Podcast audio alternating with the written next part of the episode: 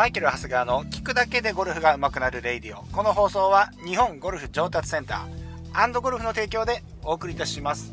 えー、こちらの放送はですね、毎朝、えー、6時から、えー、5分から10分、私、マイケル・ハスガーがですね、ゴルフ上達のヒントを話しております。えー、よろしければぜひフォローの方よろしくお願いいたします。ということで、え、今日はですね、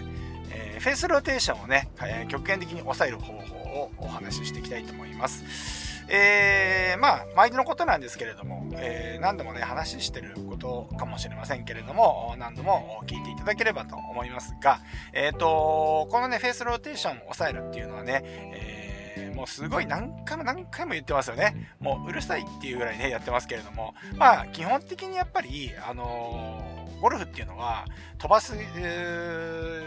ゲームでもなければ、あの何て言うんですかね、スイングの、えー、形をね、えー、例えばその飛型点とかね、その演技、演技得点みたいなのがあるわけじゃなくて、スイングの形とかを比べるものでもなくて、自分が思ったところに、えー、ボールを運べるかっていう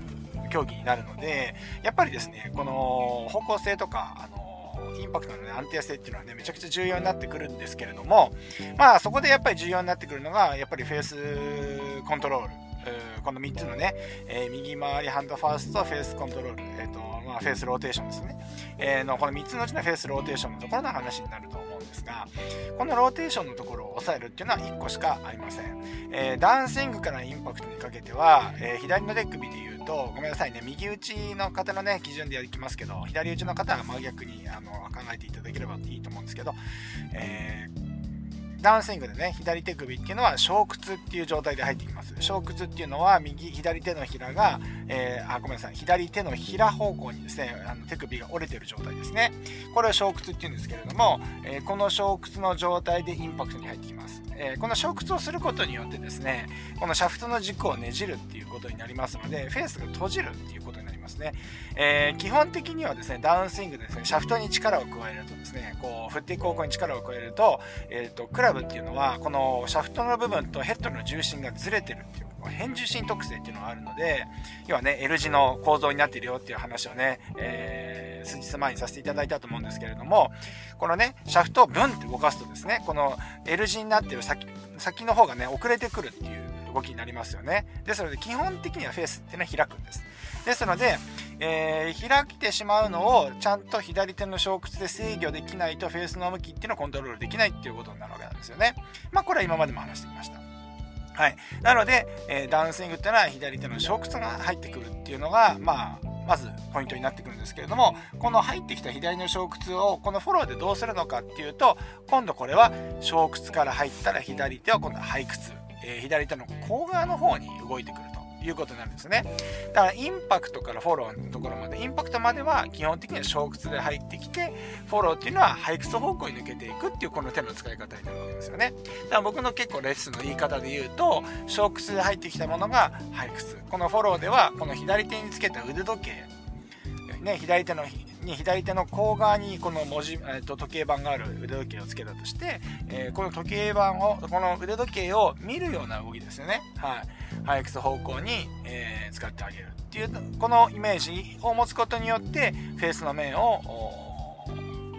より、え、ローテーションを小さくすることができるわけですね。えー、このね、フェースローテーション、フェースローテーションってこのフェースの閉じ具合のことをね、ROC って言ってね、 rate of closure とか言ったりするんですけど、この値が大きいとボールってのは曲がりやすいよね。これが小さいと曲がりにくいよねっていう指標になるんですけれども、この ROC を小さくするっていうこの動きになるわけなんですよね。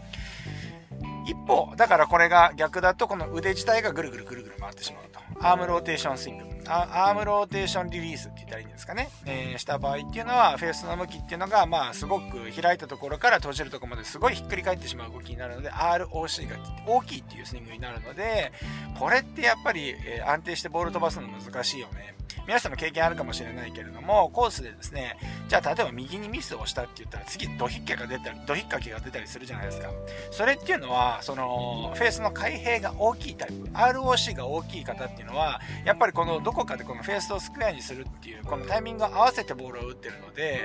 えー、右にやっぱりプッシュしちゃうと次のショットって余計クラブをねねじる腕をねじるような動きが入ってくるので今度は今度あのフェースが引っかかあのかぶって引っかかってしまうと。いうことになるわけなんですよね。